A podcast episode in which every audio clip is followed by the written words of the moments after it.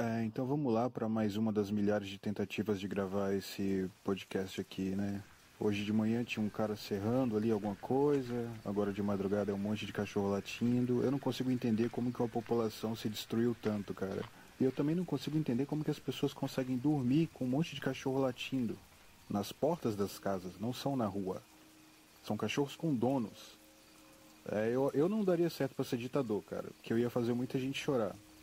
Mas vamos ao que importa, né? É, eu vou contar duas histórias aqui, uma vai ser bem breve e a outra vai ser sobre um, uma que eu vivi na, em um curso que eu estava fazendo. Então a primeira é engraçada, cara, que quando eu trabalhei numa empresa de mineração e nessa, nessa empresa de mineração era o seguinte, chegava uma época do ano que você trabalhava por turnos. É, tinha uma vez que você trabalhava de 6 da manhã até as 16 da tarde. E aí você ia embora. Por dois dias você trabalhava assim. Aí nos próximos dois dias você trabalhava de 16 da tarde até meia-noite. Passou esses dois dias, você voltava meia-noite e saía seis da manhã. Aí depois disso era sua folga. Tinha muito novato que chegava lá e os caras mais velhos zoavam, né? Inventavam as histórias malucas. E teve um caso que aconteceu de um cara que bateu na esposa por causa de papo furado de veterano lá do trabalho. O que, que os caras estavam falando, né? Eles viram que chegou novato lá, o cara novato, o cara meio matuto, e eles começaram a falar: olha, cara, você que vai trabalhar de turno agora, você tem que aprender a ser corno.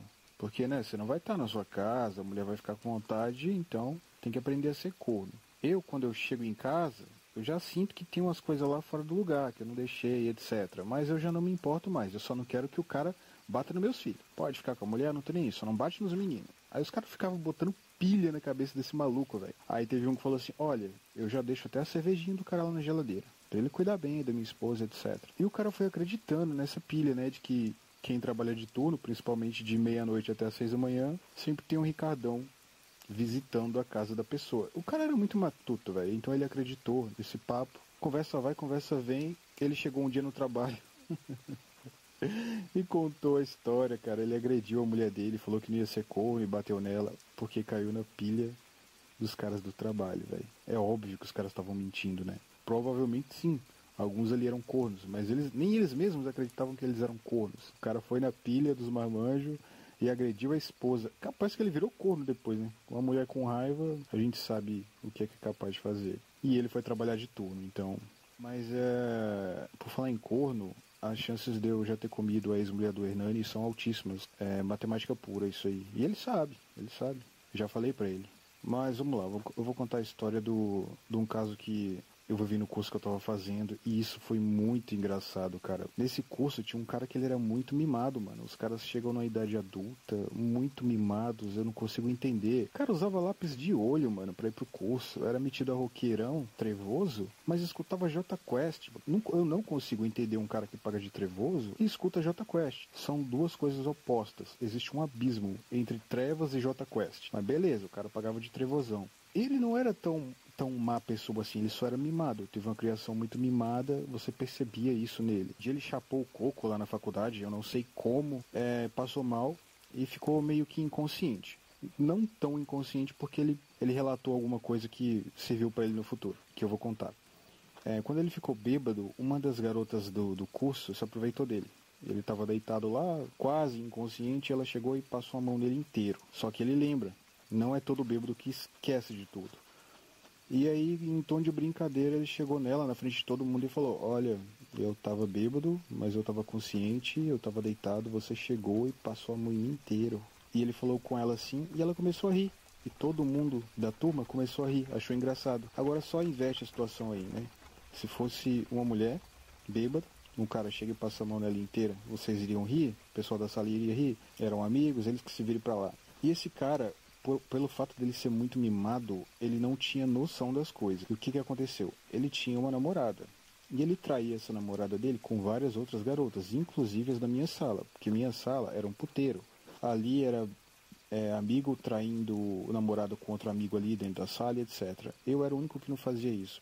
Não é querendo ser santo, não, é porque quando eu cheguei nessa sala, eles já eram amigos, então eu tinha trancado a faculdade, quando eu voltei, eu voltei nessa sala. Eles já tinham um certo tipo de intimidade que eu não quis ter, eu não, eu não me abri para esse tipo de intimidade. Embora muitas garotas tenham tentado ficar comigo ali, principalmente uma que me acusou de racismo depois.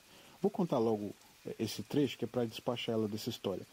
Esse meu amigo ficou forçando para ela ficar comigo, né? Esse mimadão. E eu nunca queria. E ela resolveu ficar me tirando com brincadeira, sem graça, saca? E aí, para descontar, um dia eu mandei um vírus para ela. Não era um vírus de verdade, era só um pênis que ficava andando na tela do computador com a setinha de. com aquele xizinho para você fechar, né? Só que quando você ia com o mouse para cima do pênis para tentar fechar a tela, ele ficava correndo do mouse, então não tinha como desligar, mesmo que você apertasse Ctrl Alt Del e isso nas configurações para desligar, não desligava o computador.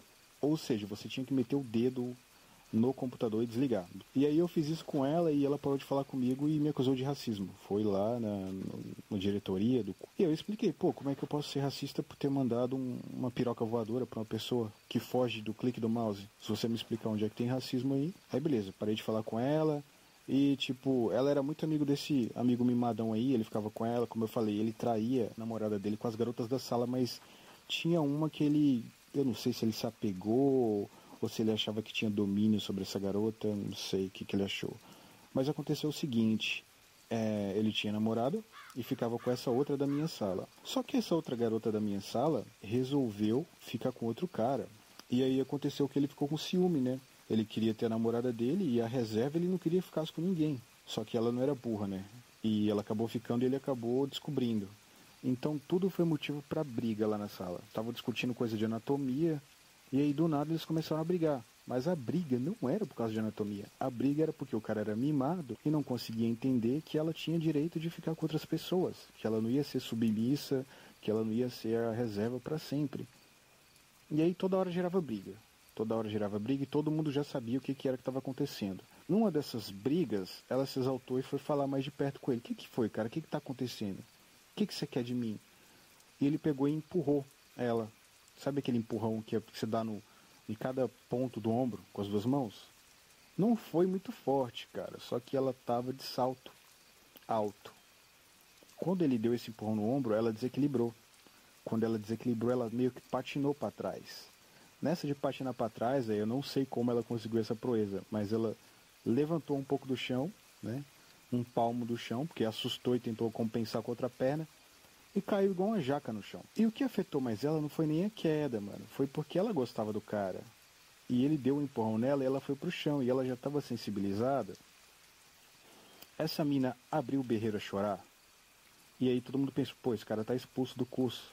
Ele derrubou uma guria no chão, golpeou a garota, só que todo mundo era amigo dele ali.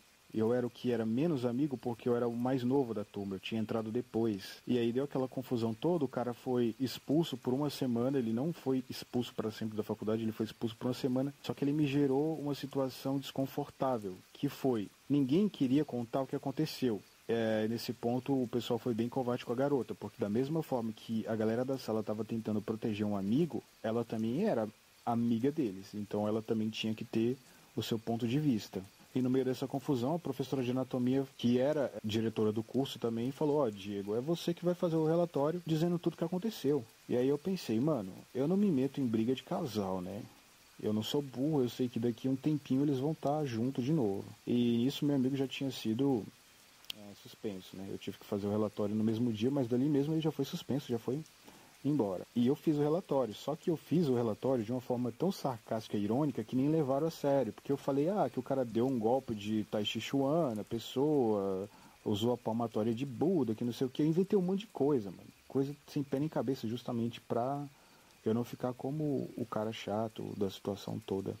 Inclusive ele veio me perguntar depois, pô, cara, fiquei sabendo que você fez um relatório me detonando. Eu falei, te detonando? Você leu aquele relatório por acaso?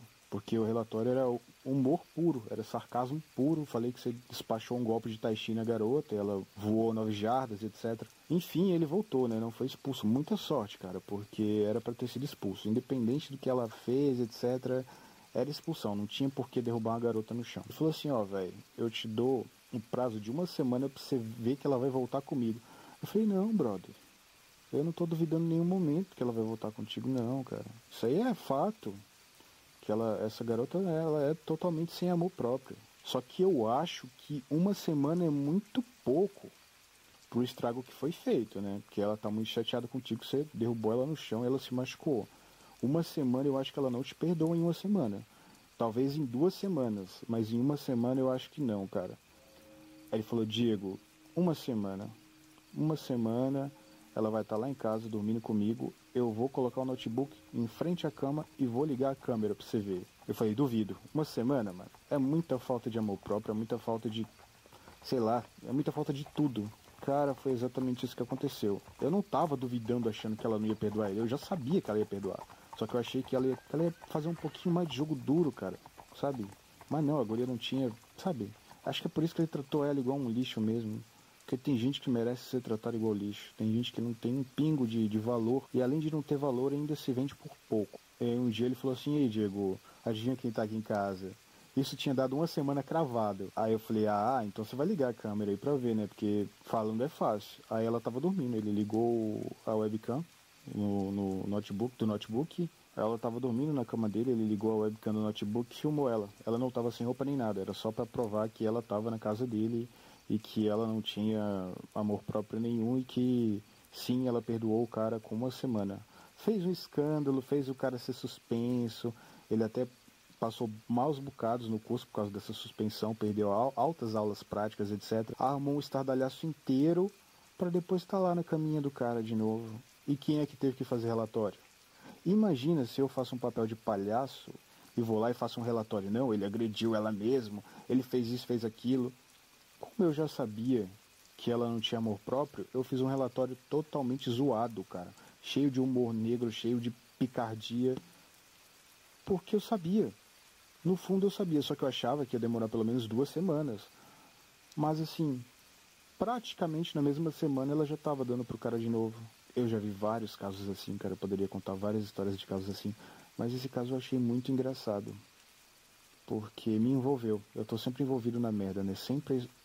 Se eu tiver perto, é por isso que eu me isolo. Porque se eu tiver perto de alguma merda, a merda vai estourar na minha mão. Ela também sabe que se eu tivesse pegado pesado no relatório, ia ferrar com o relacionamento dela. Ia causar desgaste, né? Esse relacionamento submisso dela. Mas eu fui muito de boa, porque eu não me meto em briga de casal. Um dia eu estava indo para casa da minha namorada e na hora de atravessar o trânsito, quando o sinal ficou vermelho, eu vi um cara batendo numa mulher com uma, uma garrafa não, uma latinha de Coca-Cola. Ele pegou a latinha de Coca-Cola e começou a bater na cabeça dela. Tof, tof, tof.